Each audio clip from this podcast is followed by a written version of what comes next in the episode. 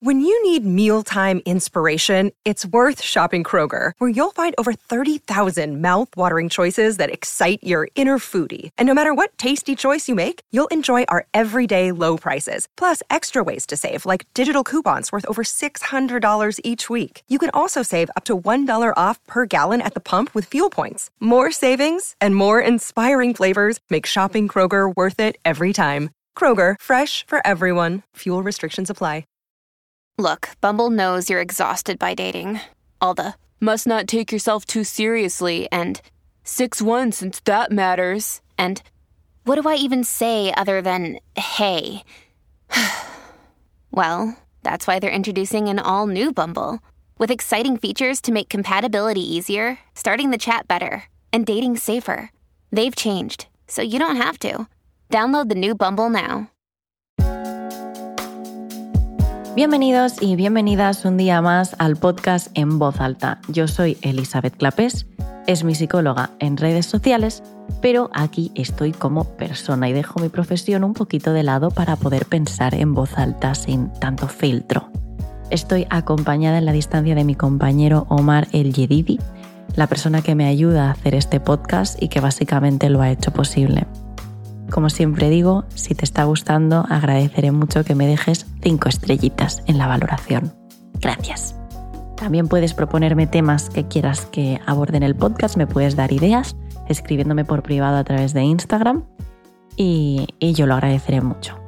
¿Cómo estáis? Yo sigo llevando una racha muy difícil con mucho estrés y sobre todo, bueno, más que mucho estrés, mucha problemática personal que afecta a mi trabajo. No es que tenga, o sea, tengo mucho trabajo, pero real, el problema real es que no tengo como eh, inspiración, tiempo y ganas de ponerme a trabajar con todo el percal que tengo.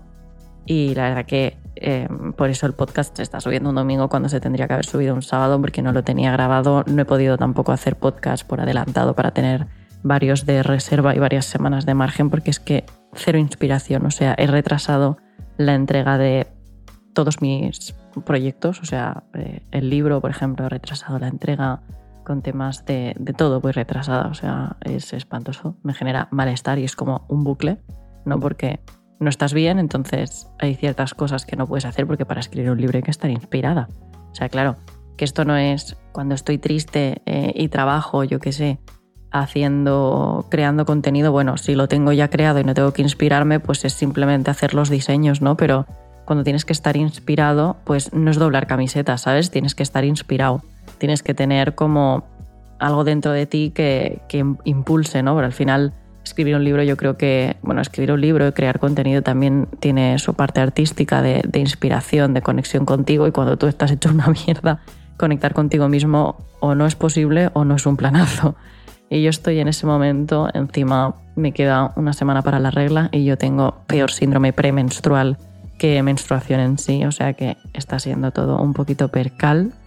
Y bueno, esa es la realidad, no siempre estamos bien, de hecho esta racha para mí está siendo jodidísima, hacía tiempo que no pasaba por una situación tan complicada. Y mm, bueno, pasará, yo espero que em, estos meses de verano se, se vaya sentando todo, pero por el momento,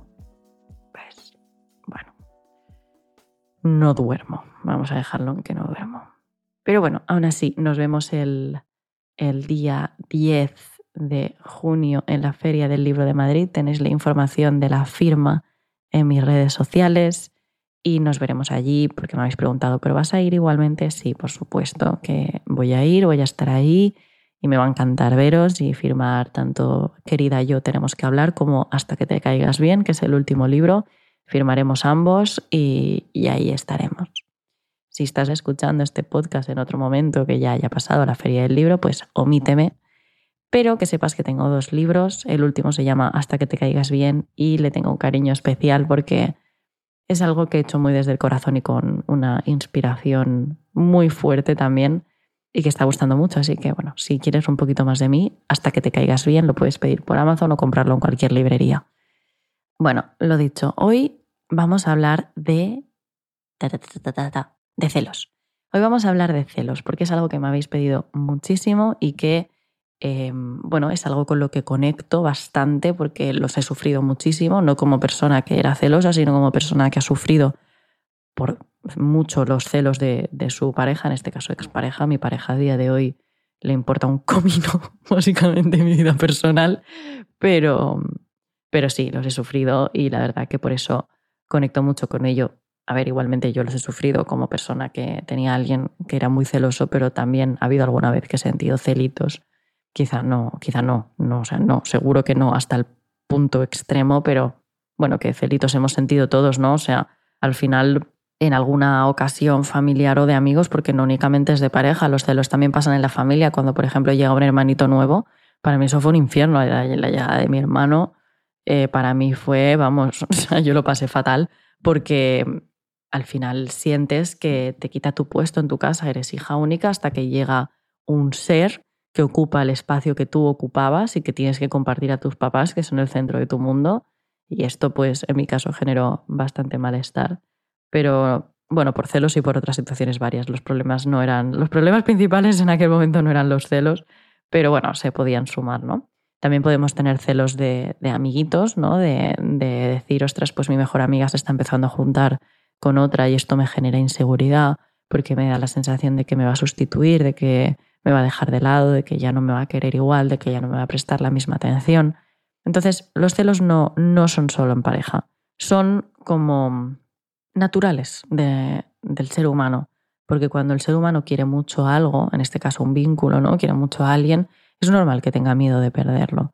Lo que, bueno, lo que hacemos con ese miedo es bastante. Em, puede, ser, puede ser muy malo. Es decir, tenemos derecho a tener miedo a perder un vínculo pero hay que ir con mucho cuidado con cómo actuamos en consecuencia. Como vemos, los celos surgen, podríamos decir que surgen por el miedo a perder una relación que queremos mucho por culpa de un tercero, ¿no? Por culpa de, de una tercera persona. Pero bueno, por culpa de una tercera persona en nuestra cabeza, porque no siempre la realidad es así. En muchas ocasiones pensamos que, que estamos perdiendo a alguien por culpa de una tercera persona cuando realmente la tercera persona no se está metiendo, sino que en sí la relación tampoco es que se sustentase sobre una base muy fuerte. Esto es importante que lo tengamos en cuenta, pero lo hablaremos un poquito más adelante. ¿Por qué tenemos celos? Hoy vamos a hablar desde la perspectiva más de la persona que sufre celos y no tanto de el que los, digamos, los recibe o desde la parte de el que tiene una pareja que sufre celos, que también hablaré desde ahí porque conecto más con esa, con esa parte. Pero, pero bueno, vamos a hablar desde el punto de soy yo la persona que, que tiene celos y no los llevo bien porque generan mucha problemática a mi pareja, a mí me generan mucho malestar. Además, los celos movilizan muchísimo, nos pueden llevar a hacer cosas de las que, por supuesto, no estamos orgullosos y es algo que se puede cargar nuestras relaciones, no solo de pareja, sino también familiares o de amistad. Más que familiares, yo creo, llegados a, a cierta edad, bueno, o no tiene por qué. Total, ¿por qué tenemos celos? ¿Cuáles son las razones por las que tenemos celos? Pues yo em, he hecho una lista, no tanto como psicóloga, como ya sabéis, sino más bien como persona, como persona que, que ve a sus amigas y que, bueno, que se ha relacionado con gente, evidentemente. Y uno de los principales motivos por los cuales veo que las personas tienen celos es por un trauma. Por un trauma, porque han sufrido una infidelidad, porque han estado con alguien que les ha mentido muchísimo y su cerebro ahora eh, detecta como peligrosas cosas que no lo son. O sí, o sí, ¿vale? De esto también vamos a hablar más adelante. El trauma en muchas ocasiones es decir, ostras, es que ¿cómo voy a confiar en mi pareja actual si la vida ya me demostró que confiando en una de las parejas que tuve eh, me equivoqué? Entonces ahora mi cerebro constantemente, eh, el estado de alerta lo tiene como que se enciende con mucha facilidad porque me dice, epa, epa, que tú esto ya lo has vivido, ponte en alerta para protegerte. Al final es una forma de proteger un vínculo y es una forma de protegerte a ti pero eh, obviamente eh, llevado a un extremo es totalmente disfuncional, pero es verdad que puede ser que surja de una mala experiencia, de que tu cerebro haya aprendido que estando en calma no está seguro, que tiene que estar en alerta, que tiene que estar hipervigilante porque estando tranquilo se ha dado cuenta de que no está bien, de que le pueden estar engañando, de que le pueden estar siendo infiel, como que el estado de calma no es un buen estado, no es un estado real, entonces, una vez nuestra cabecita ha aprendido eso, pues tiende a ponerse a la defensiva con mucha más facilidad. Esto es aplicable a otras tantas, eh, a otras tantas emociones desagradables, ¿no? Pero eh, bueno, también es aplicable a me han tratado mal eh, a lo largo de mi vida, entonces ahora, aunque me traten bien, a la mínima salto a la defensiva porque he aprendido que me tengo que defender, ¿no? Que, siempre tengo que estar defendiéndome. Entonces, para que veamos que es algo que, se puede extrapolar a muchas situaciones. En segundo lugar, algo que también he visto bastante em, es que tengamos celos porque somos nosotros mismos los que actuamos de forma que sabemos que si lo hiciera nuestra pareja no nos gustaría, ¿no? Como lo de el ladrón cree que todos son de su misma condición, pues esto lo he visto muchísimo, muchísimo. No quiere decir que sea el caso de, bueno, tu caso, del, el caso de, de quien me esté escuchando, pero seguro que identificamos a aquella persona, en este caso voy a hablar en masculino porque solo he tenido parejas hombres, parejas estables hombres, entonces me identifico más con ello, entonces no voy a estar cambiando todo el rato el género, pero bueno, que se aplica tanto a mujeres como a hombres por igual, ¿vale? Esto surge como cuando alguien es muy celoso contigo, tu pareja, tu novio te es súper controlador, no te permite hacer nada y luego te acabas enterando de que el infiel es él y es como, pero vamos a ver, sí, con lo que me controlabas y con lo celoso que eras y ahora resulta que el infiel eres tú, pero esto, bueno, pues esto es al final el creer que lo que tú estás haciendo lo está haciendo el otro. Y esto yo lo he vivido mucho, el yo ser una persona absolutamente fiel, porque no he sido infiel en mi vida. De hecho, es algo que, bueno, tengo mucho entre ceja y ceja, ¿no? El tema de la fidelidad y del respeto. Pero, pero bueno, a mí sí me han sido infiel, pero justamente me han sido, ha sido infiel la persona que más ha intentado controlarme, que más ha intentado encerrarme y asfixiarme, ¿no? Y, y claro, para mí fue una sorpresa de decir, ostras, pero, o sea, vamos a ver, pero si tú eres el primero que se quejaba hasta de que yo tuviera redes sociales, de que yo mm, subiera una foto y eres tú el mismo que... Pues sí, porque precisamente él veía en mí aquello que estaba haciendo él, es decir, aquello que creía posible, porque yo incluso había veces que pensaba, vamos a ver, ¿cómo, cómo narices es tan retorcido de pensar que yo he llegado a esa conclusión, que he hecho esto para aquello, para lo otro, porque era retorcido, ¿no? me acusaba de, tú has hecho esto para conseguir aquello, para que el otro haga no sé qué, para que te hable, para que te... Yo no había hecho nada. O has pasado por aquí porque habías visto en Insta Stories que esta persona estaba allí querías coincidir y no sé qué yo pensaba. ¿Pero qué dices? O sea, ¿qué dices? ¿Qué, cosas que a mí no se me pasaban por la cabeza? Yo recuerdo ser acusada de cosas que yo decía, pero si es que ni siquiera em, si me pongo a pensarlo consigo. O sea, es que ni aposta llego yo a la conclusión tan retorcida que has llegado tú.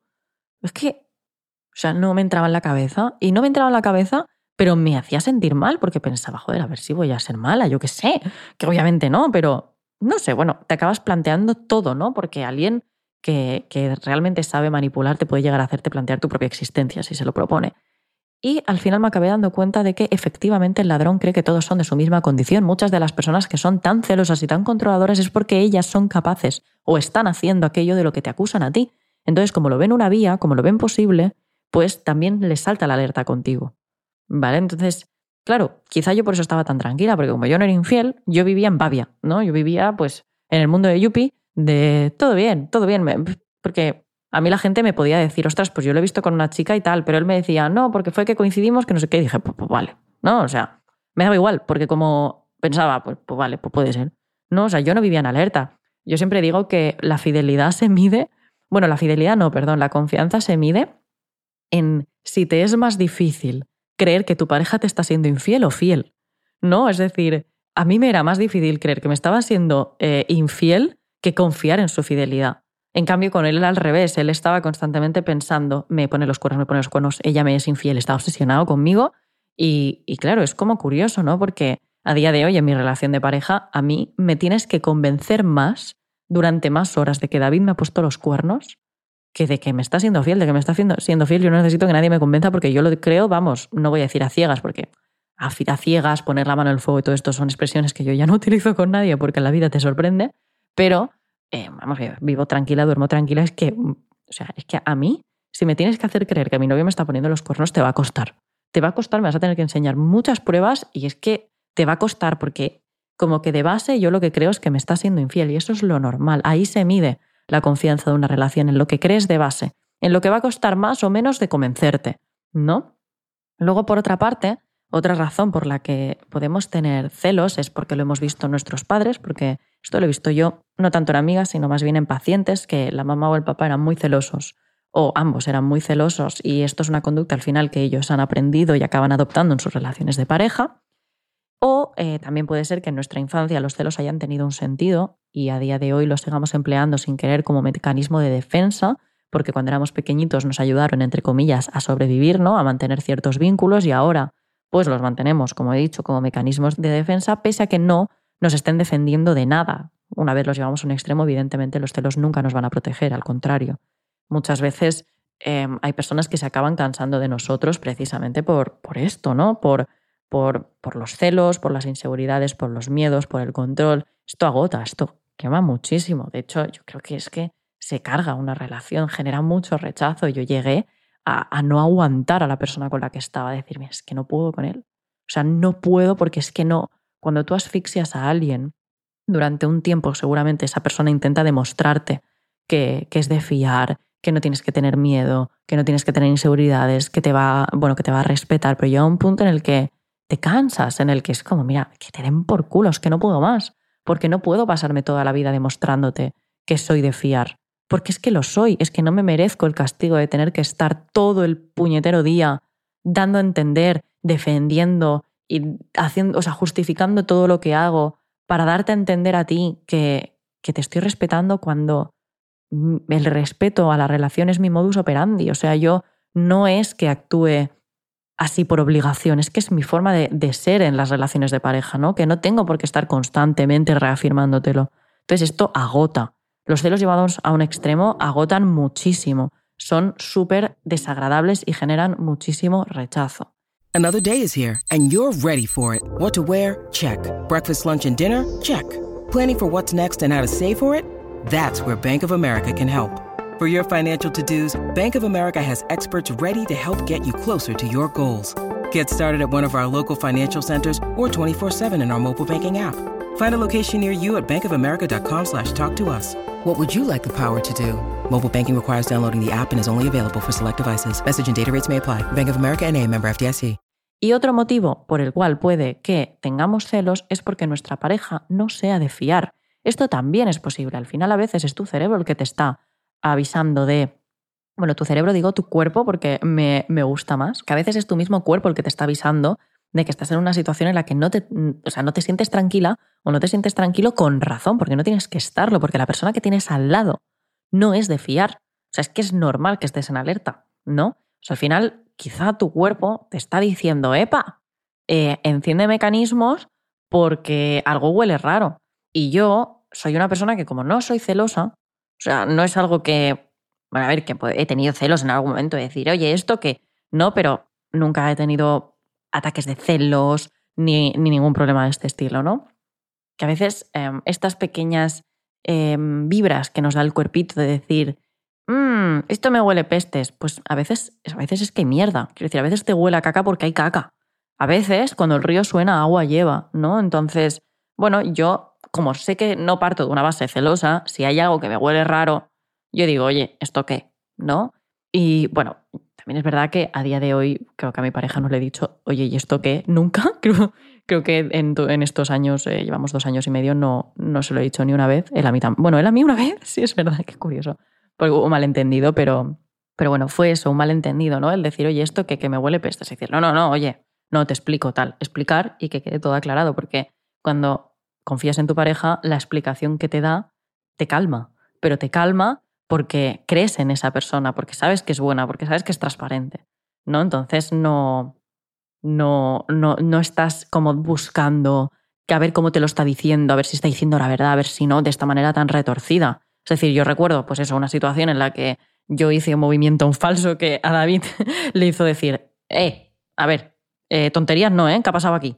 Y yo decir, no, no, te explico, no pasa nada, y David decir, vale, vale, vale, pues ya está. Y no tener yo que dar más explicaciones, porque al final no voy a decir que fue culpa mía, pero sí que fue un acto por mi parte que a él le saltó las alarmas y probablemente con toda la razón del mundo, pero fue un malentendido. Pero fue tan fácil como decirle, eh, no, cariño, eh, te explico, tal. Ya está, solucionado. Fin, fin del problema, ¿no? Em, pues es lo que os digo, que son explicaciones que calman, que os permiten, es decir, tenéis que tener una pareja cuyas explicaciones os calmen, cuyas explicaciones os generen confianza. Yo no sé, porque ahora seguro que he dicho, eh, yo no recuerdo haberlo dicho nunca, eh, pero quizás sí, ¿no? Ahora no me viene a la cabeza, pero estoy segura de que, jope, en dos años y medio alguna vez le habré dicho, oye, esto que, pues que Sí, seguramente sí. Además, ahora me vino alguna cabeza, alguna situación a la cabeza de haberle dicho esto no me gusta. Que me explique y diga, vale, mira, pues ya está. ¿No? El, pues ya está, es que si mi pareja me lo explica y yo lo entiendo, es que fin del problema, porque sé que es una buena persona, ¿no? Y mm, aquí viene lo que os, os, quería comentar. Que, bueno, hay muchas razones, ¿eh? No, no, no puedo hacer una lista de todas, pero estas que os acabo de mencionar son para mí las más frecuentes. Y hablando de que, de que vuestra pareja os tiene que poder calmar, ahora os voy a explicar un poquito este concepto, ¿no? Eh, introduciéndolo con la pregunta de ¿qué sería lo ideal si tienes celos en tu relación de pareja? Pues lo primero que, te, que tienes que tener en cuenta es que tu pareja sea de fiar. Tú no puedes confiar en alguien que no sea digno de tu confianza. Es decir, tú no te puedes exigir a ti misma, tú no puedes exigirle a tu cuerpo que confíe en alguien que no es de fiar. O sea, es que estás pidiéndote algo sobrehumano, sobrehumano. Yo he tenido una relación en la que la persona que era tan celosa eh, era muy infiel, era terriblemente infiel. Y claro, yo había veces que me pasaba épocas en estado de alerta.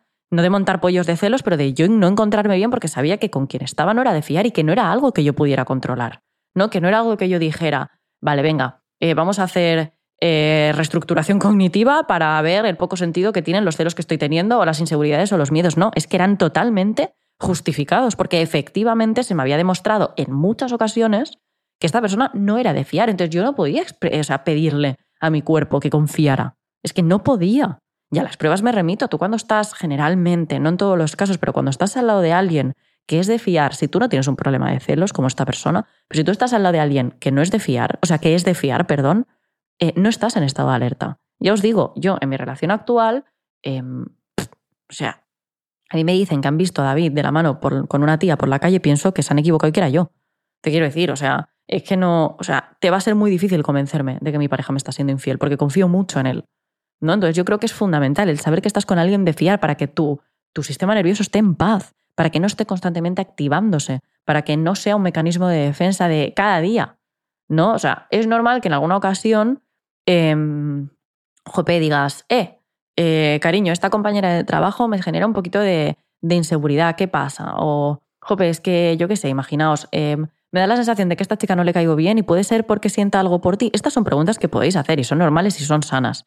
Pero em, más allá de eso, de transmitirlo desde la, desde la tristeza o desde la, eh, bueno, desde el cariño, desde la confianza con tu pareja, de poder preguntárselo, más allá de eso hay que ir con mucho cuidado y para poder realmente ponerse límites a uno mismo, hay que asegurarse de que estamos con alguien de fiar, de que estamos con alguien que realmente merece esa confianza que nosotros estamos exigiéndonos.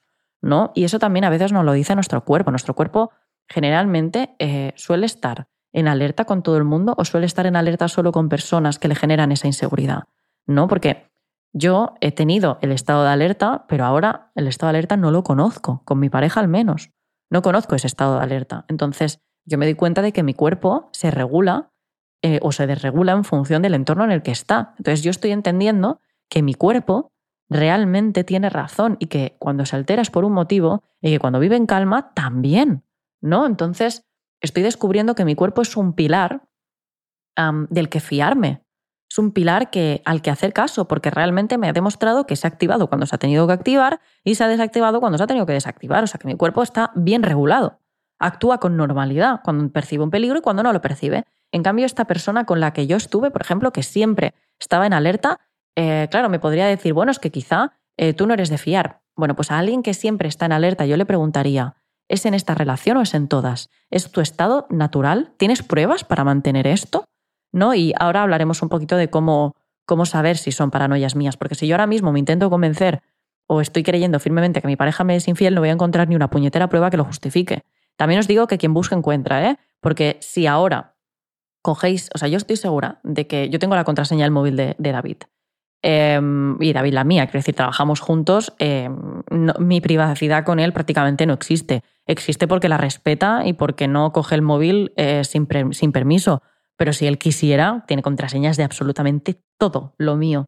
Porque como yo me olvido de ellas y, y trabajo con emails de, bueno, con muchos emails, es al final él el que lo tiene todo más por la mano. Entonces, si yo, o sea, si él quisiera tenerme controlada, podría, vamos, tenemos hasta eh, la localización, la geolocalización esta del buscar mi iPhone, porque nos gusta saber pues si uno está de camino o si va a llegar para ir preparando la cena o cosas así, o sea, si es que es para eso, no, no, no para otra cosa. O, por ejemplo, yo el otro día Em, David no me cogía el teléfono, yo me cagué viva porque sé que va en moto y me preocupo mucho y cada vez que va en moto pienso que se va a matar y yo vivo con ese miedo constante. Mi miedo no es que se vaya con otra, sino que le pase algo. Es, eso sí que me tortura y ya hablaré de eso en un podcast porque da para episodio, porque lo paso fatal. Yo siempre le digo a David, es que me da igual dónde estés y con quién. Yo lo que quiero saber es que, estés, es que estás vivo, ¿no? Pues tenemos que buscar mi iPhone para eso, para que yo sepa que ha llegado al sitio al que ha llegado o que está en la carretera, pero que, bueno, que se mueve, ¿no? Em, pero lo que os digo, si quisiéramos, nos tendríamos absolutamente controlados porque no tenemos, o sea, yo soy totalmente transparente con él. Él no, él, yo y contraseña, o sea, él no, pobrecito mío. Quiere decir que yo tengo la contraseña de su móvil, pero no tengo la contraseña ni de sus cuentas bancarias, ni de sus emails, ni de sus redes sociales. Él, en cambio, tiene las cuentas de todo porque trabaja con ellas, con mis redes sociales, conoce mi cuenta bancaria también, no sé si se acordará la contraseña, pero tenerla la tiene. Entonces, yo le he brindado todo esto por necesidad, pero aún así es que me da igual porque sé que no lo va a emplear para mal. Entonces, él si quisiera ahora mismo coger mi teléfono y ponerse a hurgar en él, él si quisiera encontraría algo que le molestase. Seguro. ¿Por qué? Porque yo no puedo actuar el las 24 horas del día acorde a lo que él considera correcto. Es imposible. Y yo sé que si cojo el móvil de David y me pongo a revisar conversaciones de arriba abajo, si quiero encontrar, voy a encontrar, voy a encontrar una conversación que me moleste, seguro. Porque es posible que David interactúe con alguien de manera que a mí me moleste. Quizá no tanto con celos, pero quizá dice algo que no me parece bien, ha dado un me gusta en una foto que quizá digo, jope, me comparo con esa chica y me genera inseguridad, o habla con una compañera de trabajo de una manera más amable de lo que yo considero que debería, ¿no? Eh, al final, si quiero encontrar, voy a encontrar, porque si voy con esa mentalidad de eh, voy a encontrar una infidelidad, cualquier cosa me va a parecer una infidelidad. Si tú sales a la calle buscando embarazadas, vas a ver mucho más fácilmente a las embarazadas. ¿no? Entonces es como cuando estás embarazada que ves a todo el mundo embarazado. Yo no he estado embarazada nunca, pero esto, esto es algo que me han dicho mucho. Pues es lo mismo, ¿no? Si quieres buscar, encuentras. Cuando vas con tu foco de atención en eso, es mucho más probable que lo veas. En cambio, si no voy buscándolo y quizá, imaginaos, ¿no? Que David habla con una compañera de trabajo y tiene una conversación que yo en privado, si le cojo el móvil y la leo, me parece mal, pero si David la abre delante de mí y yo la veo, no me saltan las alarmas porque no voy con el mismo mood. No, porque al final es una conversación que David está abriendo delante de mí con toda total transparencia, entonces yo no estoy en ese estado de alarma, no todo me va a parecer mal, simplemente lo voy a ver, voy a ver un corazoncito y alguna palabra más así cariñosa y voy a pensar, bueno, pues vale, pues se llevan muy bien. En cambio, si lo veo en privado, como ya voy con ese estado de alarma, cualquier cosa me va a parecer un peligro y me voy a enfadar con mucha más facilidad. De ahí la importancia de respetar la vida personal de nuestra pareja, porque es que no actúa 24 horas, 365 eh, días al año como nosotros queremos. Entonces, Jope, eh, hay que respetar también eso. Yo, por ejemplo, llamo cariño, amor y mm, vida mía a mis amigos, a mis amigos más cercanos, y me los como a besos. Pues quizá David no, no es, bueno, David quizá no, no es así con nadie más que conmigo, pero David es una persona mucho más distante. Pues quizá si él me ve, eh, ve mis conversaciones con amigos o con gente que, pues con chicos que no conoce, pero que son amigos míos, porque no los conoce a todos, eh, y me ve diciendo amor en mi vida o cosas, pues quizá dice, joder, vaya manera de hablarles, ¿no? Pero en cambio, si lo ve con naturalidad, que mi día a día, que forma parte de mi día a día, no se alarme. Entonces también va con qué intención estás buscando, ¿no? El, claro, si tú vas buscando y ves un amor mío, vas a decir, ¿qué es esto? En cambio, si no vas buscando y simplemente surge delante de ti, probablemente no te salten las alarmas. De ahí la importancia de asegurarte que estás con alguien de fiar, porque si no, tus alarmas van a estar on fire todos los días. Luego, por otra parte, otra cosa para, para que sería ideal si sufres celos en tu relación de pareja, además de asegurarte de que tu pareja es de fiar, es asegurarte de que tu pareja es una buena persona. Que tu pareja sea una buena persona es fundamental. Porque em, esto lo digo siempre, no solo en casos de celos. Es saber que te rodeas de personas que son buenas es fundamental para que tu sistema nervioso esté tranquilo. Porque si tú tienes, si tu cuerpo entiende que de quien estás rodeado no es eh, de fiar o no es bueno, sobre todo en este caso, que es el ejemplo que estoy diciendo, no es buena persona, va a estar mucho más en alerta. Entonces, como digo, en un estado de alerta vas a ver más cosas que te parecen peligro. De hecho, vas a percibir peligros que no son peligros, pero los percibirás como tal, porque tu cuerpo está en estado de alerta. Esto es como cuando em, estás en, en estado de alerta, ¿no? En plan nervioso, tenso, y de repente oyes un ruido fuerte. Te pegas un susto de la hostia. ¿No por qué? Porque ya estabas en alerta y encima, ¡flash! O cuando estás viendo una peli, que estás en una peli de terror, estás en tensión y de repente surge un susto, pegas un grito. ¿Por qué? Porque ya estabas en alerta. Entonces, muchas veces cuando tú ya estás en estado de alerta, al mínimo estímulo, que quizá en otro estado no te asustaría o no te haría chillar tanto, pues te es mucho más impactante, porque tu cuerpo ya está preparado para reaccionar así. Entonces, si tú estás rodeado de personas que te mantienen en ese estado, es mucho más probable, primero, que te encuentres mal y segundo, que saltes. Entonces, es importante que te rodees de buenas personas, que estés con una buena persona para que cuando esa persona te dé explicaciones tú te las creas, para que cuando esa persona te justifique una situación que a ti no te cierra, te la creas. Porque si tú no estás con una buena persona, si estás con alguien manipulador, con alguien mentiroso, con alguien que te hace luz de gas, que es hacerte creer que estás loco, que es hacerte dudar de tu cordura, si tú estás con alguien así, cuando te dé explicaciones tú no te las vas a creer, vas a seguir en estado de alerta y vas a pedirle más y más y más explicaciones cuando realmente las explicaciones que te den no son el problema. El problema es que esa persona, como sabes que no es buena, que no es de fiar, pues a ti no te calma. En cambio, como os he puesto el ejemplo de antes, si tu pareja hace algo que a ti no te cierra, que esto puede pasar, que cuando llevas mucho tiempo con alguien no te van a cerrar todas sus conductas ni todas sus interacciones con los demás, cuando tú estás con alguien bueno y algo no te cierra, se lo dices, te da una explicación y como sabes que es buena persona, que no te está intentando manipular, que no te está engañando, que es bueno, que su corazón es bueno, que nunca te ha hecho daño a posta, pues sabes que lo que te está explicando es así. De hecho, justo ayer estábamos con una pareja de amigos, que él es mi mejor amigo, uno de mis mejores amigos de, de la infancia y ella pues es su pareja y a día de hoy pues obviamente me llevo súper bien con ella. Y muchas veces yo he hablado con ella de, él, sobre todo al principio de la relación, cuando ella aún lo estaba conociendo, y yo le decía, yo no sé qué piensas de él, pero es que es tan buena persona que yo no lo he tenido de novio, solo lo he tenido de amigo, pero es que pongo la mano en el fuego por él, porque nada de lo que va a hacer te va a hacer daño, de que si algún día necesitas algo, tienes alguna duda, tienes algún malestar, alguna inseguridad, lo vas a poder hablar con él y siempre, siempre va a ser algo que te calme hablar con él, porque es que es bueno. Y además, es que hablo de mi amigo porque lo conozco como amigo, ¿no? Al final, creo que son maneras diferentes de conocer a alguien como pareja que como amigo. Pero yo me acuerdo que le decía a, mi novio, a David, le decía, es que si yo estuviera con él, con mi amigo, es que no tendría ningún tipo de inseguridad. No, porque no, no sé cómo es como pareja, pero sé que como persona es bueno, es un alma pura. Entonces, no me preocuparía. O sea, qué, qué tranquilidad. Qué tranquilidad ser su novia, ¿no? Porque le conozco. O sea, lo conozco como si lo hubiera parido. Y sé que es buena gente, por lo tanto sé que su novia puede estar tranquila. Y yo a ella le decía, yo sé que tú no lo conoces y que lo irás conociendo con el tiempo, pero tía, tranqui, o sea, tranqui tronca, porque es un trozo de pan. Entonces, todo va a ir bien. Puede ir mejor o puede ir peor en función de cómo os llevéis, de cómo se den los acontecimientos, pero dentro de la normalidad va a ir, o sea, dentro de la normalidad de lo que puede ir bien y de lo que puede ir mal, todo va a ir normal, porque es buena gente. Y esto es muy importante. Esto también me pasó cuando, cuando, conocí a David, ¿no? Que tenemos, em, bueno, él tiene sus amigos y sus amigos tienen novias y yo me he hecho amiga, muy amiga de las novias de sus amigos y es muy guay. Y una de ellas es pues muy amiga mía. Y ella al principio cuando hace años nos conocimos, yo le decía, bueno, yo conocí a David, yo llevo unos mesecitos con él, pero estoy tanteando, ¿no? El terreno porque al final no lo conozco del todo. Y ella me decía, mira, eh, yo sé que tú no lo conoces, lo mismo que dije yo de mi amigo, pero es, buena persona. O sea, puedes estar tranquila porque puede ser muy serio, puede ser muy distante, pero nunca te va a hacer daño a posta. O sea, puede cometer un error y hacerte pupa, evidentemente, pero no te va a ser infiel, no te va a mentir, no te va a engañar, no te va a tratar de manipular porque él no es así.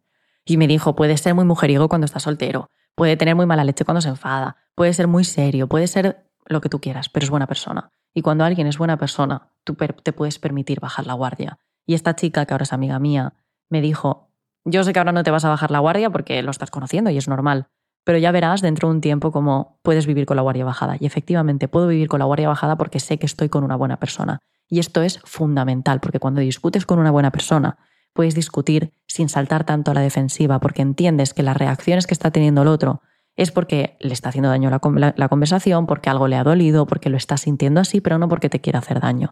Entonces tu cuerpo no necesita saltar tanto a la defensiva. ¿no? Entonces, también para esto es importante que tu cuerpo entienda que está en un lugar seguro, tranquilo, porque cuando viene de una guerra, como he venido yo, de una relación en la que había maltrato, pues claro, todo parece un peligro, todo te hace saltar eh, como con alerta, ¿no? Entonces, una vez tu cuerpo entiende que estás en calma, que estás en un lugar seguro, es muy fácil vivir ahí y da mucha paz. Entonces, por eso considero fundamental que cuando nos relacionemos con alguien estemos seguros de que esa persona es buena.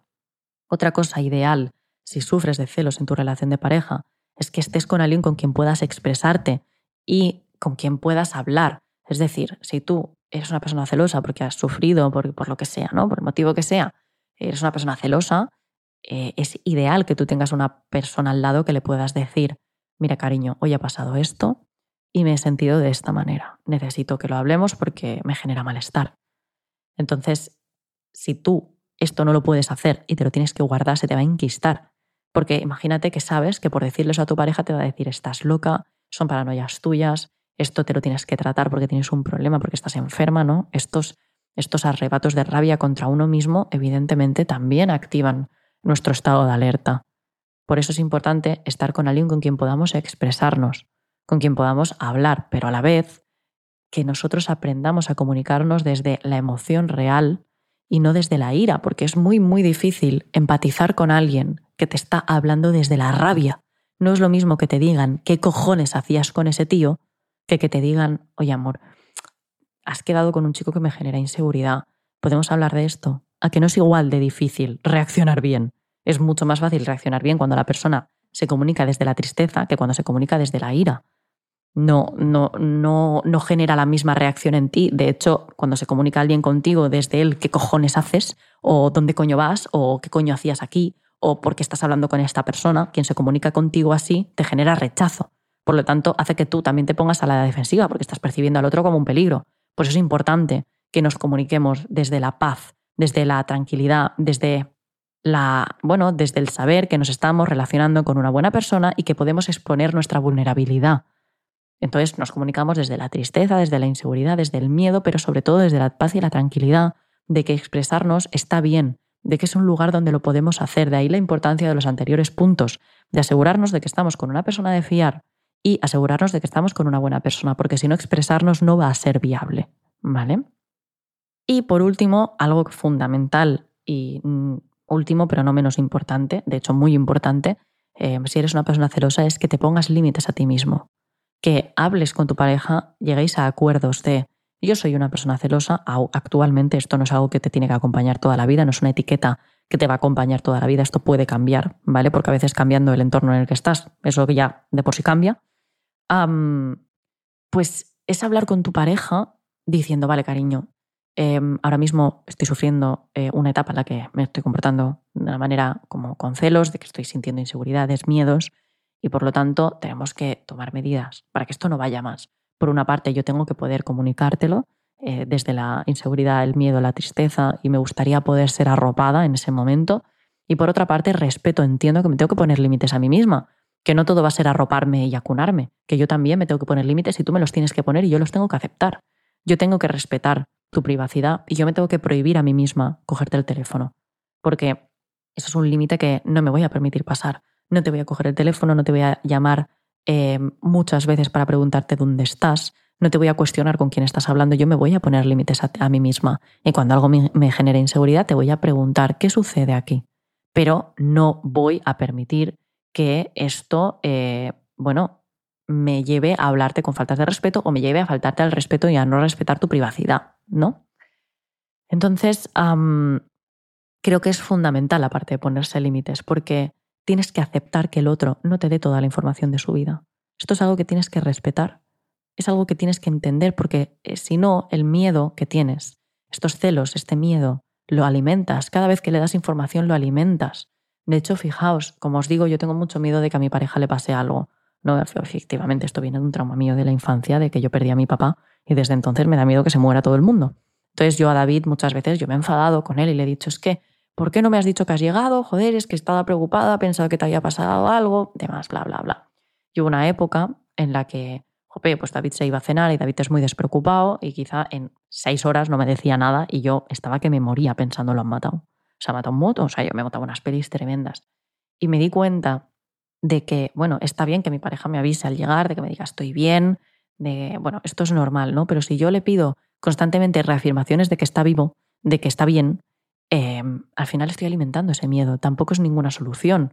Es normal que tu pareja de vez en cuando, pues si tú le digas, oye Gordi, ¿dónde estás? Te diga, pues mira, comiendo en, yo qué sé, en la taberna de Pepe.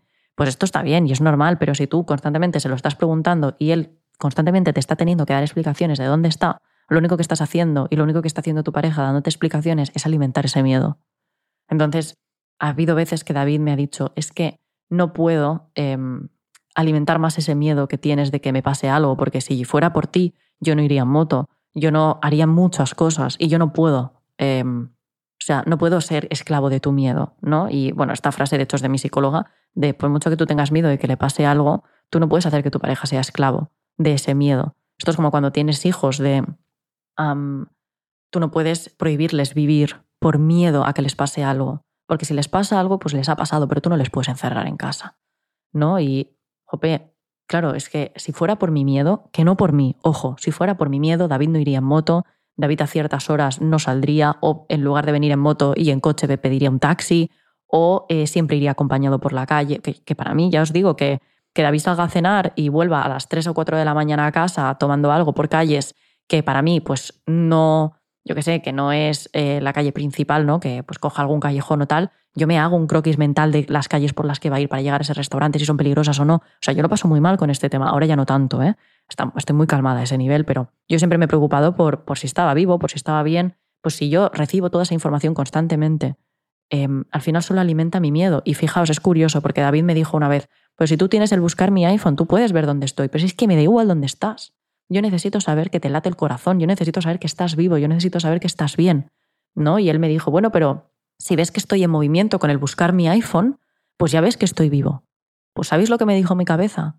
Que si está en movimiento puede ser porque esté dentro de una ambulancia y lo estén llevando al hospital. Os quiero decir que cuando tu cabeza te quiere em, generar miedo, o sea, cuando tu cabeza tiene miedo, cuando tu cabeza tiene miedo va a buscar esas cosas que justifiquen ese miedo y cuanta más información le des, más patas al gato le va a encontrar. Entonces, David, pobrecito mío, con toda su buena fe, me estaba diciendo, el buscar mi iPhone te va a ayudar, pero es que el buscar mi iPhone no me ayudaba, porque cuando lo veía quieto pensaba que estaba muerto, cuando lo veía en movimiento pensaba que estaba en ambulancia. Te quiero decir que es que os puede sonar ridículo, pero es un sufrimiento que tengo yo constante. Que de hecho yo le digo a David, es que prefiero que estés con otra que que te, te pase algo. O sea, a mí me da igual que, o sea, es que me da igual dónde estés, con quién estés, yo solo necesito saber que tienes pulso. De hecho, para mí, yo le decía, para mí lo ideal sería que yo tuviera los, los latidos de tu Apple Watch para saber que estás vivo, ¿no? Y, pero al final tampoco. ¿Por qué? Porque si tengo los latidos de corazón de David del Apple Watch, voy a pensar que, que si late es, pues bueno, porque está, está consciente, pero le puede estar desmayado perfectamente y tener pulso, ¿no? Que al final, siempre, si te dan más información, para ti no va a ser calma, o sea, no va a ser calma. ¿Por qué? Porque tú de por sí no estás calmado. Tú de por sí tienes un miedo, tú de por sí tienes algo que trabajar ahí. Entonces la información no calma, al contrario, te finge, finge que te da más sensación de control cuando te da realmente más información de la que dudar y la que cuestionar, ¿no? Eh, a deciros que a día de hoy eh, todo esto lo llevo mucho mejor, obviamente lo trabajé con mi psicóloga y la verdad que la frase de no puedes hacer a tu pareja esclavo de tus miedos y si le pasa algo tú no lo vas a evitar por tenerlo eh, localizado todo el tiempo y saber que está bien y que está vivo. De hecho yo también le decía, si es que a mí, si me pones un WhatsApp diciéndome estoy vivo, yo ya estoy contenta, o sea, yo ya duermo tranquila. Pues mi psicóloga me ayudó mucho con esto, pero bueno, al final esto vino un trauma, ¿no? Falleció mi padre de manera inesperada, no me cogió el teléfono durante unos días, entonces todo viene un poquito de ahí, ¿no? Un poquito no, viene totalmente de ahí. Con mi madre me pasaba muchísimo, pero no por darme más, esto es para explicaros que no por darme más información y no por tener más control sobre la vida de David, yo he estado más tranquila, ¿vale? Sé que no es comparable a los celos, sé que, bueno, que es muy distinto, pero creo que es un miedo irracional y que se puede comparar un poquito, no os puedo comparar con celos porque, por suerte, eh, no, no, es algo con lo que conecte mi relación de pareja, sino más bien con el miedo a que, a que le pase algo. Todo esto para, para deciros que, eh, bueno, que hay que ponerse límites y que no podemos hacer al otro esclavo de nuestros, nuestros miedos. ¿no? Por otra parte, ¿cómo sé realmente si son mis miedos o es que el otro no es de fiar? ¿no? ¿Cómo sé si no son paranoias mías? Porque claro, a veces nos hacen gaslighting y nos dicen es que estás loca, esto es una paranoia tuya y realmente no lo es. ¿No? Pues yo creo que aquí hay que preguntarse, ¿con otras personas te has sentido así? ¿Es un patrón de comportamiento en ti que forma parte de cómo te relacionas tú con todo el mundo o con todas tus parejas? ¿O realmente es la primera vez que te pasa? ¿No? Porque, claro, hay que ver si es un patrón de conducta en ti o es un patrón de conducta que genera el otro en la gente que le rodea, en las otras parejas que ha tenido. ¿No? Porque a mí cuando me vienen, bueno, me vienen, escuchado con frecuencia tíos decir, uy, es que mi ex era una loca. Y dices, Vale, puede que sí, puede que tu ex estuviera como una puta cabra, pero em, también puede ser que fuera su manera de reaccionar a cómo la tratabas tú. Entonces yo creo que es importante ver cuándo es un patrón de conducta en ti y cuándo es un patrón de conducta en las personas que se relacionan con el otro. ¿Vale? Luego, por otra parte, te tienes que parar y pensar. ¿Vale? Independientemente de cómo me siento, ¿qué está pasando? ¿Qué pruebas tengo que confirmen lo que estoy sintiendo? ¿O de dónde viene ese miedo? ¿Realmente viene de algo que lo ha despertado con razón o viene de la nada? O sea, de una cosa que se me ha pasado por la cabeza, de un pensamiento mío de tu pareja te está siendo infiel y de repente se te viene eso a la cabeza, ¿no? Eh, todas estas preguntas, todos estos miedos, todas estas inseguridades, ¿de dónde viene exactamente todo, todo este miedo? ¿De algo real o de algo que parte de mi cabeza? ¿No? El qué pruebas tengo, qué, qué pruebas tengo que sostienen todo mi miedo. Y por otra parte, hay mucha gente que te recomendará, bueno, consúltalo con gente de tu entorno para ver si ellos creen tal, para ver la perspectiva desde fuera. Pero es que me gustaría más que consultándolo contigo bastase, como que pudieses llegar a una conclusión consultándolo contigo, porque lo ideal es que tengas un punto de cordura en ti, una balanza de fiar, una balanza que diga lo que está bien y lo que está mal y que esté dentro de ti y que no la tengamos que buscar fuera, porque si nos estamos exponiendo constantemente a tener que preguntar a los demás eh, qué opinan sobre X, pues nos exponemos a eso, a que su opinión sea eh, lo que acabemos haciendo y si se equivoca o nos engaña o lo que sea, pues, pues a tomar por saco. ¿no? Al final sí. Yo le digo a mi mejor amiga con poca información, porque solo cuenta con la información que yo le brindo, eh, ¿tú crees que me está poniendo los cuernos? Y me dice que sí. ¿Por qué? Porque son sus propias inseguridades, porque son sus propias malas experiencias y sus propios traumas, pues quizá tomo una decisión en función de lo que me está diciendo mi amiga cuando no cuenta con toda la información, sino con su historia de vida y lo que percibe de lo que yo le estoy contando. Claro, entonces es importante tener un pilar dentro, porque si no, también nos vamos a fiar de todo lo que nos dicen desde fuera y nos exponemos a que nos engañen, a ser manipulables. Por eso es importante tener un pilar inamovible dentro de uno, un pilar que nos permita decir, vale, vamos a ver, em, ¿cómo suelo ser yo? ¿Cómo suelo reaccionar? Esto forma parte de mi modus operandi esto es normal en mí o me lo está generando el otro. Tengo pruebas que lo respalden, ¿no? Que al final busquemos dentro de nosotros ese, esa balanza de la que fiarnos. Es importante porque no nos podemos exponer a preguntar a la persona incorrecta o que se equivoque y bueno, no podemos poner en manos de otras personas todas las decisiones de nuestra vida y menos teniendo en cuenta que ellos no tienen toda la información que tenemos nosotros y que cada uno tiene su historia de vida y las gafas con las que mira lo que sucede que le permiten percibir el entorno de una manera o de otra. Tenemos que buscar ese punto dentro de nosotros. Porque si no, pues nos exponemos a eso, a que se equivoquen los demás o a que nos engañen. Si tú estás buscando reafirmaciones constantes en tu pareja, imaginaos que tienes mil pruebas de que te está poniendo los cuernos, de que te está faltando al respeto, de que te está mintiendo, y em, tú lo que haces es preguntarle a él, ¿me estás poniendo los cuernos? Y te dice, no, estás loca, vale, pues era verdad que estoy loca. O sea, si tú estás siempre poniendo en él, como decir, le estás dando el volante para conducirte a ti y para conducir tus decisiones, puede que coja el camino incorrecto porque le conviene más.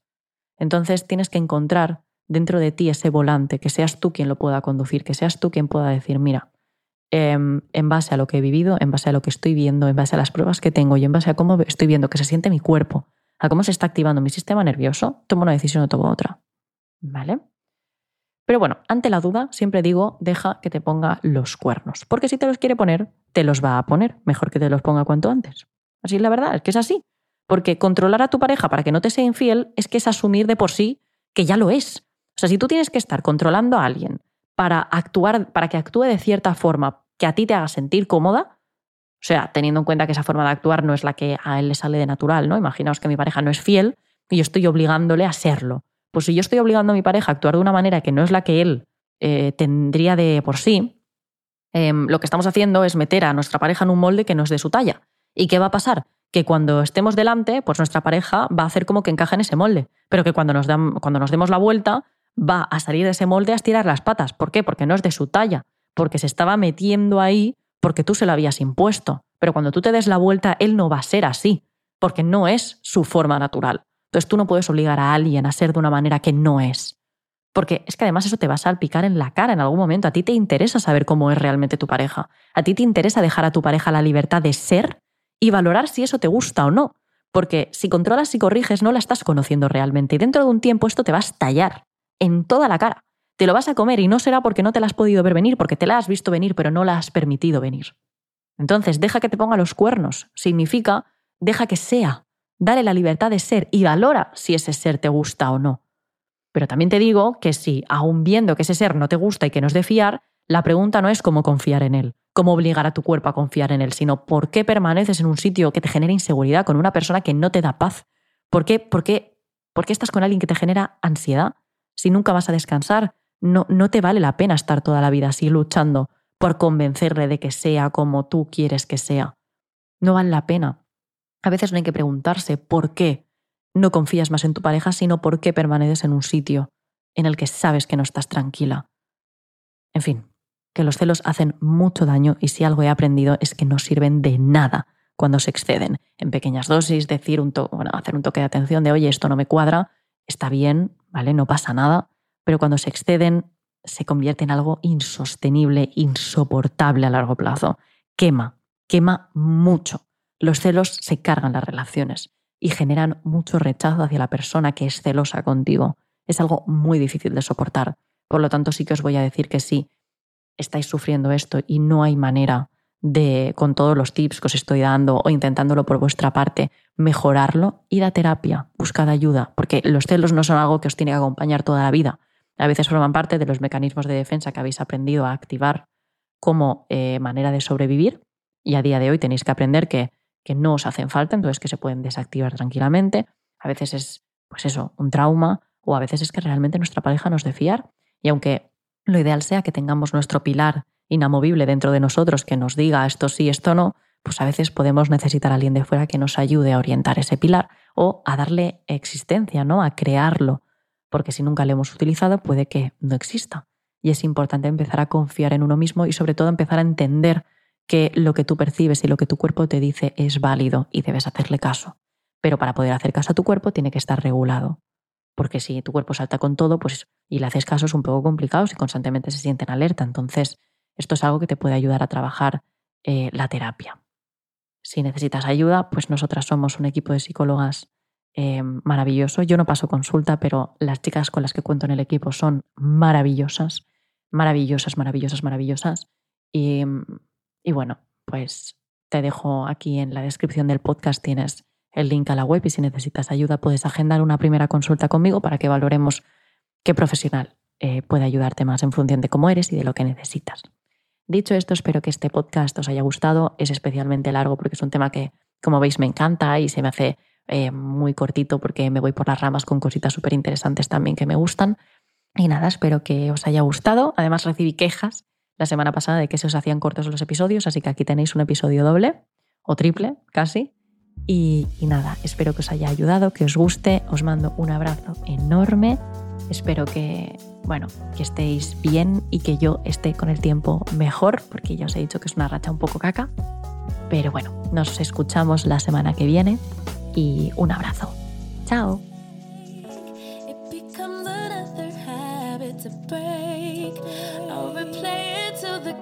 Turns to shame from the night to the day.